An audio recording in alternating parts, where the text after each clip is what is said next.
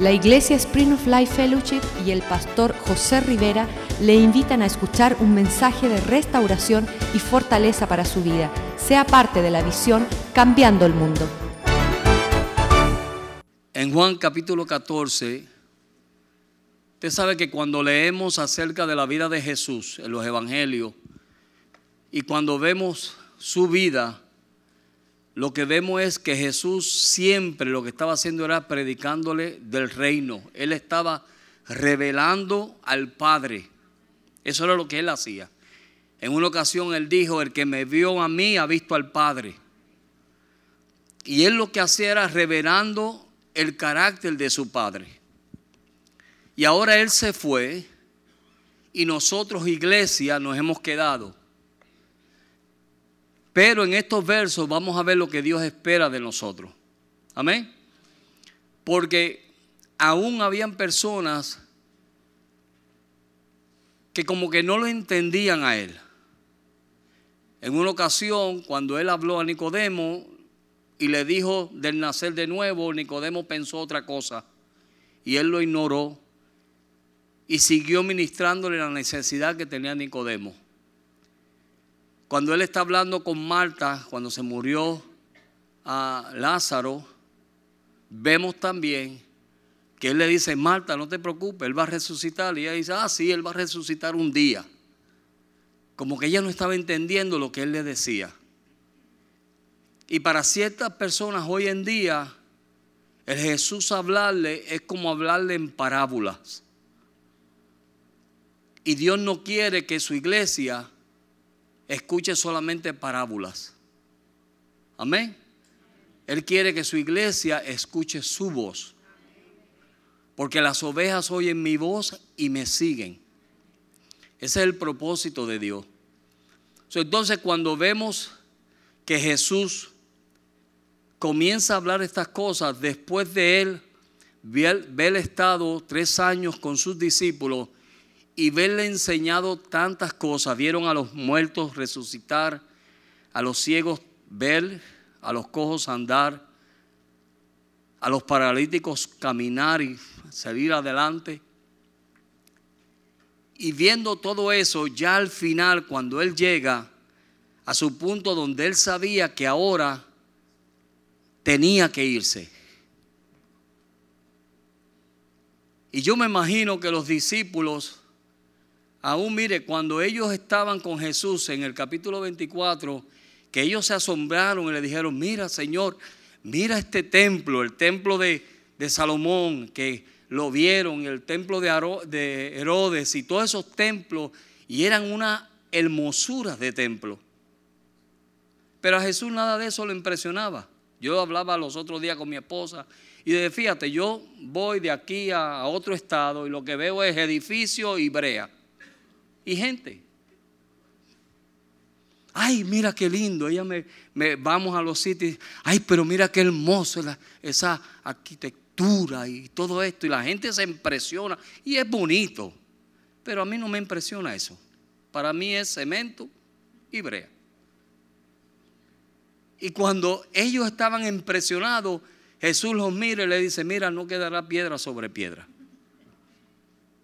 porque él no estaba impresionado con esas cosas. Él lo que quería era impartirles a ellos lo que Dios quería que ellos tuvieran. Y era el deseo de estar con Él. Amén. Ahora, miren esto. Cuando usted al principio conoció a su pareja, voy a hablarle ahora a los casados o los que están por casarse. Pero cuando usted conoció a su pareja al principio, usted lo que quería era estar con esa persona. ¿Cierto o falso? ¿Verdad? Usted no, no, yo me acuerdo cuando yo estaba de novio con mi esposa, los hermanos me decían, pastor, pero ¿por qué usted termina el culto tan temprano? Y era que yo estaba en El Salvador y ella estaba aquí. entonces éramos novios, ¿verdad? Y entonces ya yo sabía que a las 12 de la tarde de allá, mi esposa, mi esposa que es ahora, mi novia en ese momento me iba a llamar. So yo miraba y yo le decía a los músicos, cánteme dos o tres canciones nada más. Sí. Y a la que daban las 12 menos cuarto, yo decía, amén, hermano, Dios le bendiga, bendiciones para todo el mundo, y fum, y me iba. Saludaba a los que encontraba en el camino. Pero era porque yo quería escuchar la voz de mi amada. Aleluya. Amén. ¿Tú me quieres interpretar? Ok. Y ese era mi deseo. Y yo no esperaba, no podía esperar, o me era, ¿cómo se llama? Inquieto, estaba yo loco porque llegaran el día en que yo iba a estar con ella. Amén. ¿Cuántos fueron así? ¿Verdad? Que usted solamente quería escuchar. Es más, le podían decir que él era feo. Usted dice, no, el bello. Mira, es tuerto, no sirve. No te preocupes, es bello, yo lo quiero.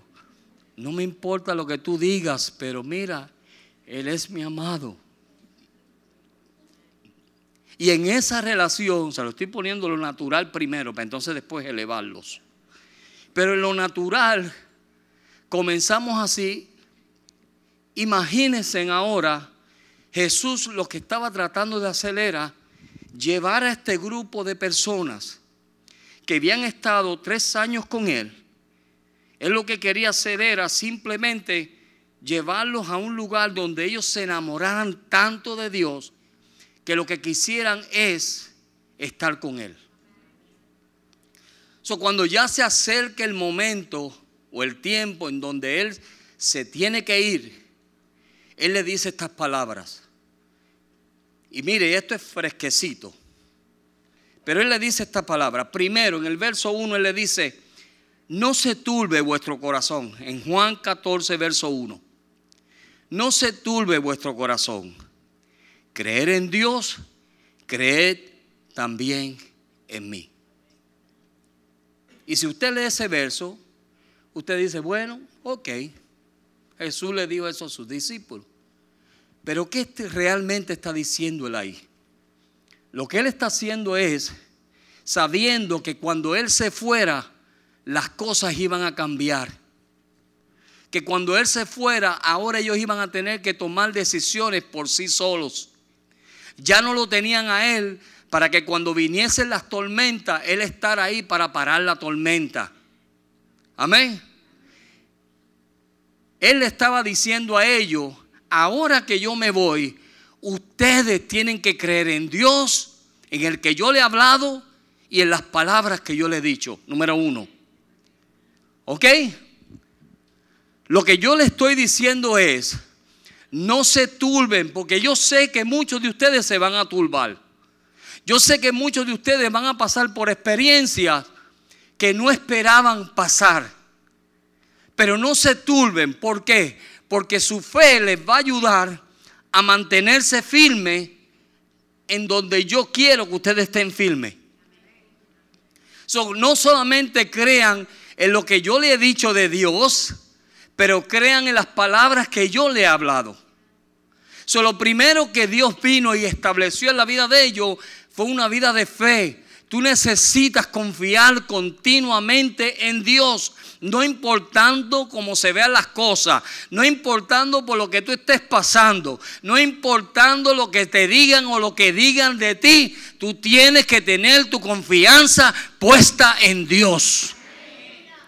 Si nuestra confianza no está puesta en Dios, la vamos a poner en cosas naturales y las cosas naturales no fallan, se pudren, se caen, se destruyen, son naturales. Pero lo eterno y lo que permanece es lo espiritual y lo celestial. Amén, hermano. So, lo primero que él le dice es, tengan fe, confíen en Dios. So, le pone una confianza en su Dios. Segundo, le dice él, en la casa de mi padre muchas moradas hay. Si así no fuere, yo os lo hubiera dicho. Pero voy pues a preparar lugar para vosotros. ¿Ah? Ok. Sí, voy pues a preparar lugar para vosotros. En otras palabras, le habla de fe y segundo, le da una esperanza. ¿Ok? Ten fe, confía y entonces ahora le dice, yo me voy, pero simplemente voy a preparar un lugar para ustedes. Simplemente. Porque yo quiero que ustedes estén conmigo. Amén. Y en una ocasión un cantante estaba hablando de las cosas, estaba haciendo una canción y de momento él dice, a los hombres le toma 5 o 10 años hacer un gran edificio y la gente se asombra de las maravillas de esa arquitectura. ¿Cómo nos maravillamos, cómo nos vamos a maravillar nosotros cuando veamos lo que hace en dos mil años Dios está haciendo para nosotros? O sea, lo que hay aquí es basura. Amén. No es nada. So, esa esperanza tú y yo tenemos que tener. Tú y yo tenemos que tener esa esperanza. Tener confianza en nuestro Dios y saber que Él se fue, pero es porque está preparando un lugar para mí. Y entonces, finalmente, Él le dice, verso 3, Él le dice, y si me fuere yo, prepararé un lugar y vendré otra vez. Y os tomaré a mí mismo, para que donde yo estéis, vosotros también estéis. Amén le da una fe, le da una esperanza y luego le da una promesa. Amén. Miren esto. Escuchen bien. Le da una fe, le da una esperanza y luego le da una promesa. Y la promesa es, yo voy a volver y yo te voy a tomar y te voy a llevar conmigo. Pero para que eso suceda, Dios nos pone requisitos. Amén. Y ahí es donde se complican las cosas. Y les voy a decir el por qué. Se complican las cosas porque sabemos que Dios nos ha dado fe sabemos que Dios nos ha dado una esperanza y sabemos que Dios nos dijo una promesa, nos dio una promesa de que iba a volver a buscarnos, ¿verdad que sí? Y esa es la promesa que estamos esperando hoy en día. Pero ¿cuántos de nosotros nos encontramos muchas veces viviendo como el que no tiene esperanza?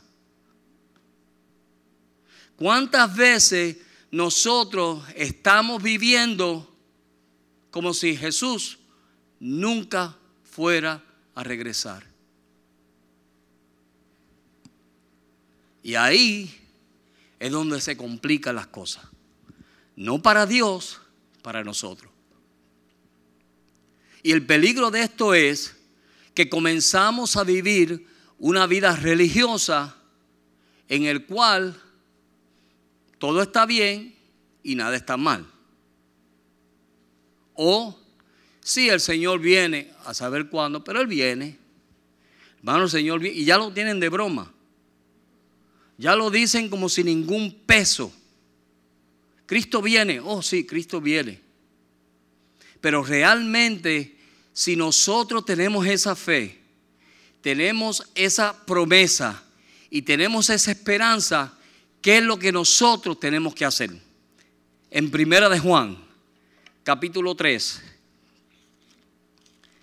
Primera de Juan, capítulo 3. Dice, y todo aquel que tiene esta esperanza se purifica a sí mismo, así como Él es puro. Amén. Miren esto. Y ese verso es con, no, con, te compromete. ese verso te está comprometiendo a qué? A que si yo tengo esta esperanza, ¿cuál es mi esperanza? De que un día Él va a volver. Amén. ¿Sí o no? ¿Cuál es mi esperanza? De que Él me prometió, de que Él me va a llevar, de que Él fue a preparar lugar para mí, de que Él me dijo que Él iba, pero Él vendría una vez a buscarme. ¿Cierto o falso? ¿Verdad? Pero si yo tengo esa esperanza, si yo estoy viviendo en esa esperanza viva en mí, entonces ¿qué sucede? Yo me... Usted está muy calladito hoy. Yo me purifico, yo me santifico. ¿Verdad? En otras palabras, yo no dejo ni que el enemigo me meta pensamientos que no sirven en mi mente, ni dejo que cosas comiencen a levantarse en mi corazón. ¿Por qué? Porque en cualquier momento Dios va a aparecer. Pero todos sabemos. Hmm. Amén. Entonces, hermano, no, no, hermano, usted sabe, usted no sabe. Y encontramos a ver pleitos, iras, contiendas, desensiones. Amén. ¿Cuántos de ustedes matrimonios saben que usted no se puede ir a, su cama enojado con su esposa? ¿Y cuántos de ustedes lo han hecho? Hello. Amén. Y si viene Cristo ese momento, ¿qué sucede? Ah. Amén. So, si tenemos esta esperanza, nos purificamos. En otras palabras, antes de que yo vaya al lecho, yo voy y digo, fulana, perdóname. Perdóname porque yo no me puedo acostar enojado contigo. Pero lo sabemos y no lo hacemos. Entonces comenzamos a vivir, mira, una vida religiosa. Comenzamos a vivir una vida como que todo está bien y no está bien. Como que todo está bien y no está bien. Y eso no es lo que Dios quiere. Porque Dios viene a buscar una iglesia santa, sin mancha y sin arruga. Eso es lo que dice la Biblia, ¿cierto o falso?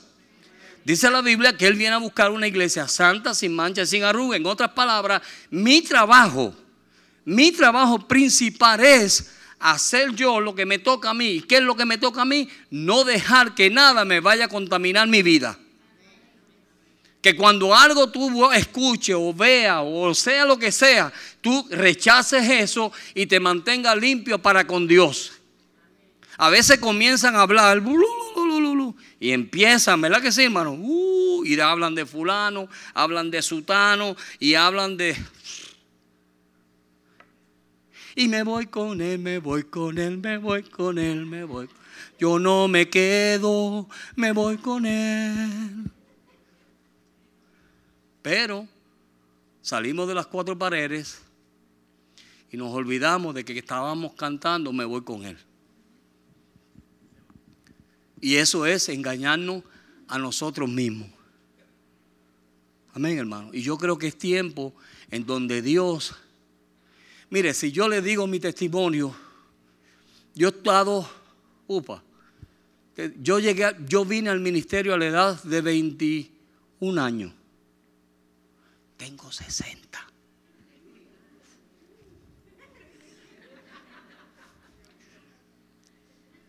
De 21 años. Eso es para que usted no esté tratando de adivinar, porque los adivinos no entran. Amén. Y llegó un tiempo en mi vida donde yo era un hipócrita. De verdad, pastor, y usted va a decir eso ahí. Sí, yo, lo voy a decir. Yo voy a poner el diablo en vergüenza. Yo era un hipócrita. Amén. ¿Y cuántos eran como yo? Hipócritas. Yo llegaba a la iglesia, los hermanos, ay hermano. ¿Verdad? Llegaba a casa y Marcela me decía, mira mi amor, hay que hacer esto. Ay, ya, déjame quieto ya.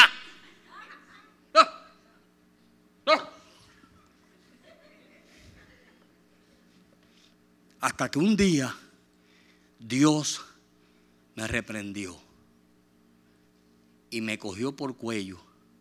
¿Sabe por qué? Porque muchos de ustedes son como el piano. Tienen la música por dentro.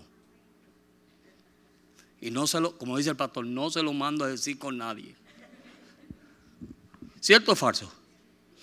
Hay un dicho por ahí que dicen, líbrame de la mansa, que de la brava me libro yo. Amén. Y esas mansitas, mm, mm, y esos mansitos, mm, miren eso, pero miren, esas áreas de su vida, usted tiene que dársela a Dios. ¿Por qué? Porque yo me estoy preparando para ese gran día.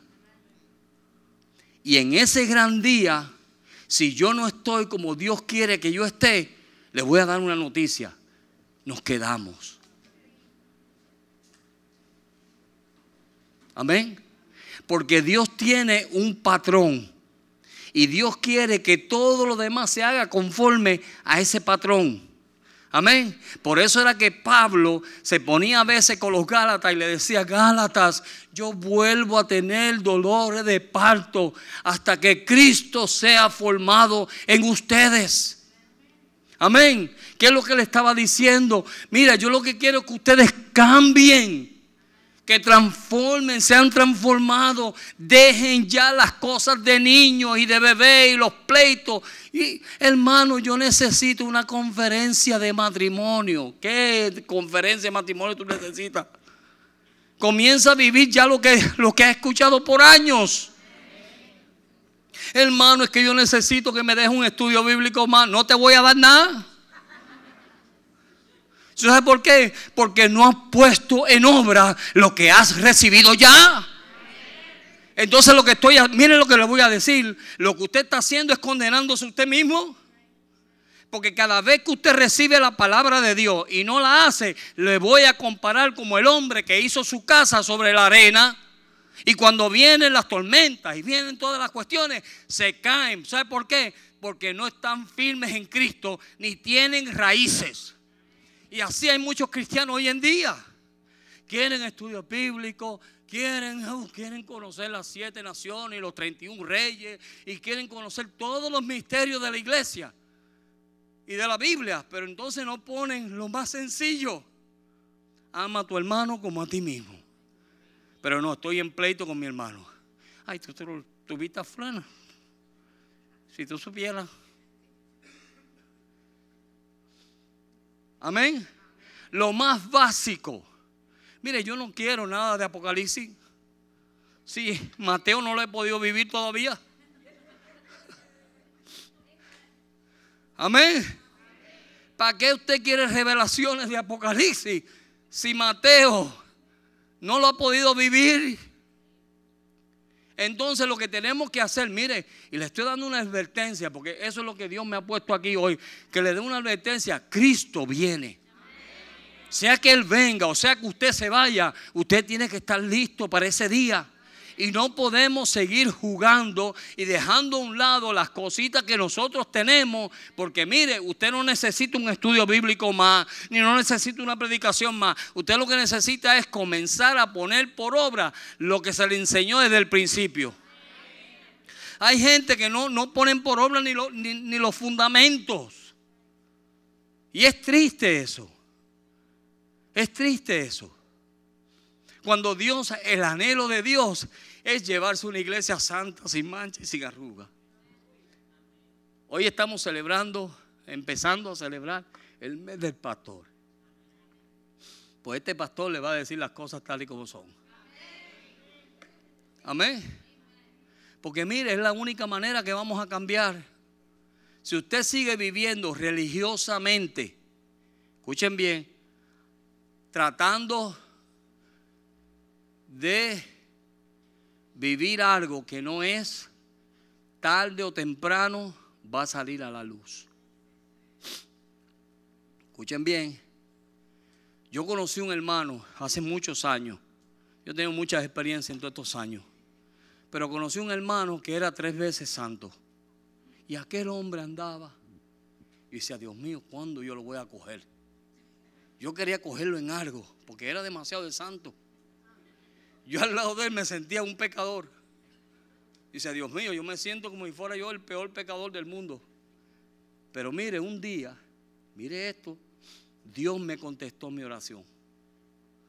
Y un día nosotros vivíamos en un segundo piso y abajo estaba la iglesia, el santuario.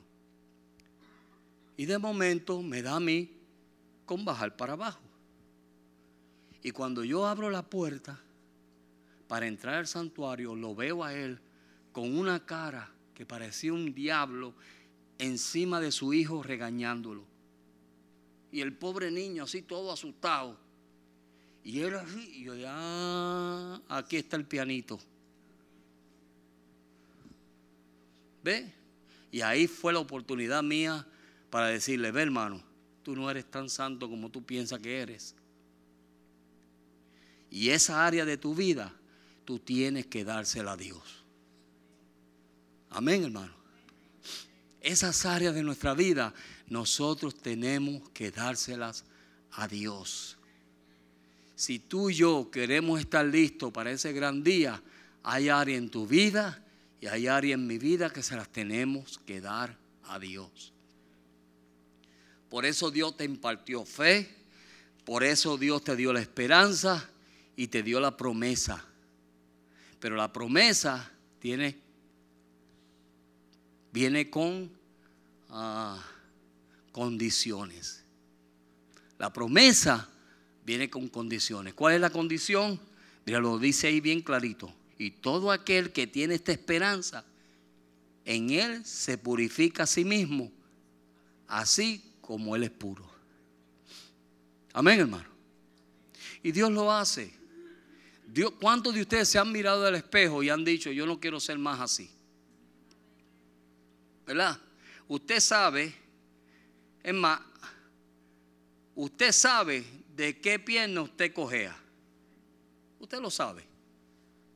Yo no tengo que especificarla, usted lo sabe.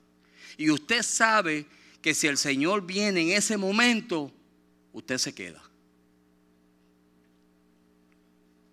Entonces decimos, estamos esperándolo a Él, decimos, tenemos promesas de Él, pero entonces no estamos viviendo como Dios quiere que nosotros vivamos. Entonces todo lo tenemos que hacer por amor a Dios. Yo todo lo que he hecho es porque yo lo amo a Él. Como le dije al principio, mi deseo era estar con mi esposa, con la que iba a ser mi esposa. Y en el Señor, mi deseo es estar con Él. Yo no me quiero ir para el infierno, ni me quiero perder, ni me quiero quedar para la gran tribulación. Pero hay cosas que nos pueden hacer que nos quedemos. Amén. ¿Cuántos de ustedes de vez en cuando le dan una ruña de esa que... Eh? ¿Verdad? y se nos transforma la cara. ¿Verdad? En el corazón no lo hablamos, pero en el corazón y la mente decimos, lo cojo, lo mato, lo mato. ¿Sí? Amén o no? No, aquí el único pecador aquí soy yo. Oye, el único que está perdido aquí soy yo. Le estoy diciendo, mire, porque Dios conoce. ¿Sabe que aún las parábolas de Jesús eran con el propósito de cambiar a la gente? Él lo que estaba haciendo era enseñándole a ellos cómo tenían que vivir para poder seguir con el Padre. Eso era lo que él hacía. No fue muy filósofo, ni fue muy, mire, no fue de mucha palabrería, simple. El sembrador salió a sembrar. Y cuando sembró, cuando salió, sembró esta semilla. Y una cayó sobre las piedras. Y otra cayó en el camino. ¿Ve qué sencillo es? Para que la gente lo entendiera. Solo que Dios nos pide a nosotros no es complicado. Es simplemente que tú digas, espérate, déjame hacerme yo un auto análisis y entonces vamos a ver en qué yo estoy fallando. Quizás eres perfecto. Amén. Lo que pasa es que el Señor te está dando tiempo para que tú perfecciones a dos o tres más. y se vayan todos juntos. Amén. Amén.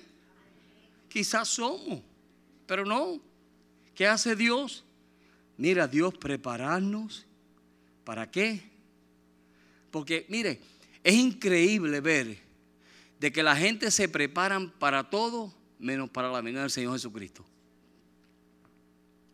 La gente cuando quiere hacer algo y cuando quiere lograr algo, hacen lo imposible posible, y no en Dios, en su fuerza. Hacen lo imposible posible. ¿Por qué? Porque quieren lograr eso.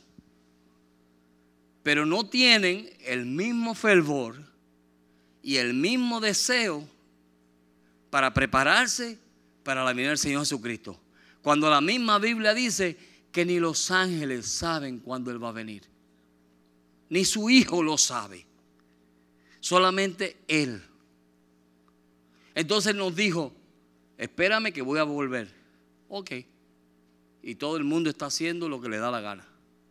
¿Verdad? Y, el, y mire, y los postreros días serán como los días de Noé. ¿Qué vemos hoy en día? Como los días de Noé. Ya nadie respeta a nadie. No hay ninguna deseo por la verdad. Mateo dice, el amor de muchos se enfriará. ¿Por qué? Porque no están viendo testimonios. No están viendo gente que están en serio con las cosas de Dios. Están viendo personas que vienen a la iglesia y si tienen que decir una mentirita blanca la dicen o si tienen que hacer esto lo hacen y están ahí. Están en dos aguas. Entonces eso es lo que el mundo está viendo. No es lo que Dios quiere de nosotros. ¿Qué es lo que Dios quiere de nosotros? Que podamos nosotros realizar y mirarnos a nosotros mismos y decir, Señor, perdóname. Yo tuve que decírselo a Dios. Señor, yo he sido un hipócrita. Señor, yo no he caminado bien. Yo he estado mal. Yo tuve que hacerlo. ¿Ve? Y desde ese entonces mi vida cambió. Y ahora lo que yo quiero es agradar a Dios. Las cosas que yo soporto, las soporto por agradar a Dios. Escuchen bien, las cosas que usted soporta, las soporta porque usted quiere agradar a Dios. ¿Se acuerda la vez que estuvimos en el retiro y vino un predicador que se invitó, una persona que lo invitaron, llegó al culto, yo le interpreté y de momento se emocionó tanto el hombre y me sopló una bofetada? ¿Se acuerdan de eso? Que yo hice así y yo, yo dije, Señor, gracias, gracias, gracias, gracias. Sí. Y lo tuve que ver como que era Dios bofeteándome. Yo dije, algo yo he hecho que lo hice mal, Señor, perdóname. Gracias, gracias, dame gracias. Pero a mí todos los jugos gástricos y todo lo, todo lo que estaba en mí, lo que quería era coger y esperar el puño y darle un buen palmetazo a aquel tipo. Pero yo no lo hice. ¿Tú sabes por qué no lo hice? Porque mi trabajo principal es poner a Dios en alto en la tierra. Eso es. Eso es. Ese debe ser tu principal trabajo. El trabajo tuyo es de que mira cuando vas por la... Mire, ay, este Miami es poderoso. Este Miami, no tocar bocina es un milagro. Amén. Y mire, a mí me han insultado en Miami. Mira, alabado. Pero tú sabes por qué lo hacemos? Porque yo amo a Dios. Y es soportado por amor a Dios.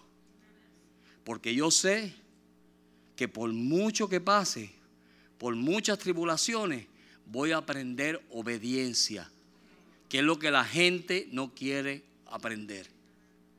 La gente no está dispuesta a obedecer, no está dispuesta a hacer lo que Dios le dice y quieren hacer lo que gusto y gana le dan. Amén. Por eso es, una vez yo estaba en Santo Domingo y veo a este hombre y veo aquel burro. Y el hombre jalando el burro. y jalaba el burro y el burro, mire, se sentó y se quedó ahí. Y el hombre lo jalaba y el burro tranquilo. No se movía. El hombre se dio una enfogonada, una tribulación. Le dio al pobre hombre que cogió un canto de palo, un pedazo de palo de la calle, y empezó a darle al burro por la espalda. Y el burro solamente hizo esto, mire.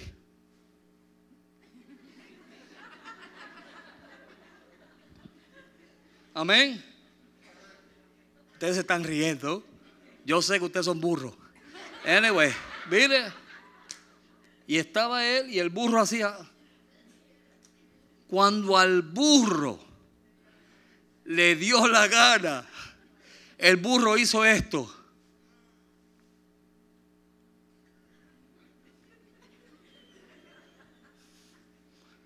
Lo más tranquilo. Usted le puede dar palo y palo y palo. Y si el burro no va a caminar, no quiere caminar, no camina. Eso se llama rebelión. Escuchen bien, el propósito de esa enseñanza es mostrar lo que es una pura rebelión. Cuando Dios lo que desea y lo que anhela es obediencia. Entonces, si queremos ser obedientes, entonces tenemos que coger esta palabra, mire, y empezar a decir, Señor, enséñame lo que tú estás hablando en Mateo. Señor, enséñame los principios, lo básico. Señor, yo, mire, yo no quiero más revelaciones, olvídate de las revelaciones. Que si aquel, bueno, que si en hebreo en griego, y es bueno saber eso, yo no estoy en contra de eso, escuchen bien, yo no estoy en contra de eso es bueno. A mí me gusta estudiar. Pero mire, yo no me voy a enfocar en hebreo, en griego, en el latín o el no latín. Yo lo que tengo que hacer es obedecer a mi Dios. Y no dejar que mi corazón se llene de amarguras. Y no dejar que mi mente se llene de pensamientos inicuos.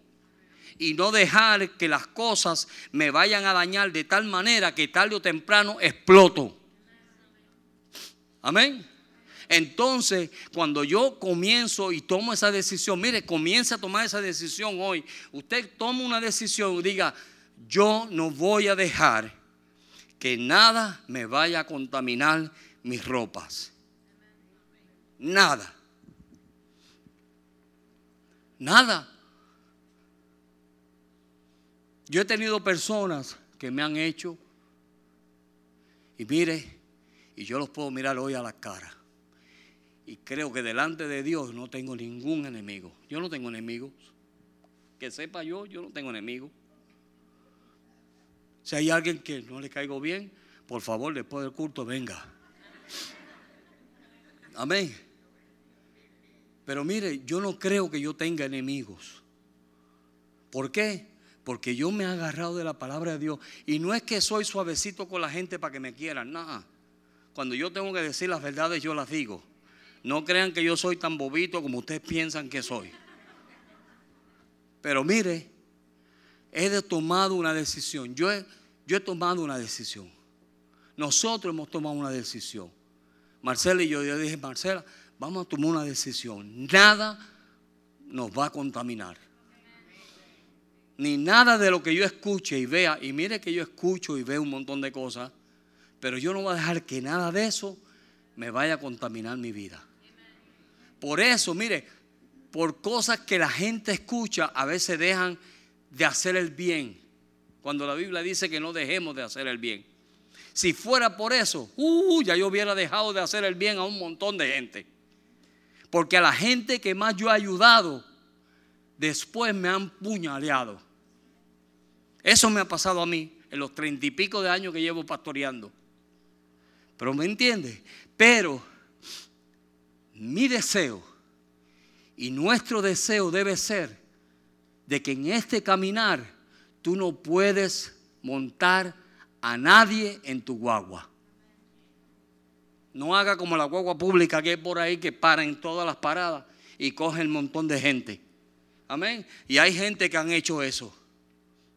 Tienen su vida llena de ofensas y problemas y dificultades. Y aquel me ofendió, y aquel habló, y aquel dijo, y aquel no dijo, y esto. Y cuando tú vienes a verlo, Dios mío, y esto. No pueden ser de bendición porque, ¿sabes lo que pasa? Que cuando hablan lo que salen son amarguras Tú no puedes dejar contaminar tu corazón. Porque cuando tú dejas contaminar tu corazón, quiérelo o no, o créelo o no, cuando abres tu boca, lo que va a salir es lo que está ahí. Lo que va a salir es lo que... Entonces, por eso, mira, yo no permito. No, hombre, no, ¿para qué? Si mucho me ha costado. Vituperios, persecuciones. Mire, me han entrado a pedradas Estábamos predicando una vez en una, en una, capilla pequeñita y nos entraron a pedrar. Había una lluvia de piedra. Y nosotros ahí todos asustados, pensando que nos iban a sacar a matar. Y usted se cree que porque usted me mire mal un día, yo me voy a enojar. Está equivocado. Amén. ¿Sabe por qué? Porque yo tengo una fe, tengo una esperanza y tengo una promesa. Amén, hermano. Y eso tenemos que afirmarlo cada día más. En nuestra vida nosotros tenemos que afirmar eso cada día más. Esa promesa, esa fe y esa esperanza. No deje que nadie le robe a usted la bendición que Dios le ha dado a su vida. Él dijo, yo me voy, pero yo voy a regresar. Yo me voy, pero yo estoy preparando lugar para ustedes. Yo me voy, pero yo los vengo a buscar. Eso dijo Dios. Entonces, si a mí me dicen a tal hora en lo natural y tal día yo te voy a buscar, en lo natural, ¿cuántos de ustedes se preparan? ¿Verdad que sí? Si yo le digo, hoy a las 5 hay un compromiso, voy a estar en tu casa a las 4 y media recogiéndose, tú te vas a preparar. ¿Cuánto más que Dios nos dijo, te voy a buscar, pero no nos dijo ni hora ni día? ¿Para qué? Para que estuvieras siempre preparado. Ese era el propósito. Porque cuando tú no sabes a qué hora y a qué, mira, entonces tú te levantas temprano, te preparas y te sientas a esperar. Amén. No, pastor, él me dijo que iba a venir, no se preocupe que él va a venir. Pero mira la hora que, no se preocupe que él va a venir. Y eso tenemos que hacer nosotros. Dios puso en ti una fe, una esperanza y una promesa. Amén. Cuida tu corazón, cuida tu mente. Vamos a ponernos de pie.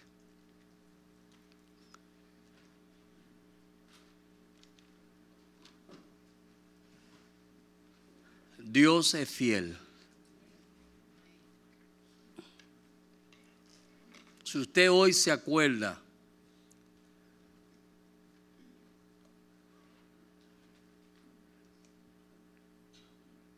de que hay algo que no está bien, hable con Dios. No, no lo ignore. Hable con Dios. Dile, Señor, esta área en mi vida no está bien. Señor, yo dije que perdoné a aquella persona, pero cada vez que escucho de esa persona, lo que quiero es verle la cabeza donde tiene los pies. Así hay gente. No, pastor, yo la perdoné, pero manténmela lejito. Eso no es perdonar. Cuando tú perdonas, tú perdonas.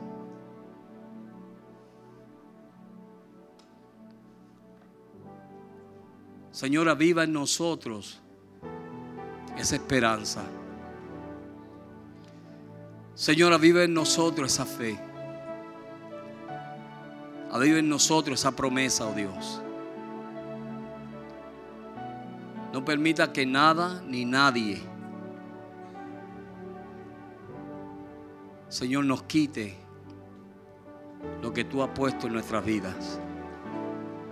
No permita que ninguna circunstancia, oh Dios,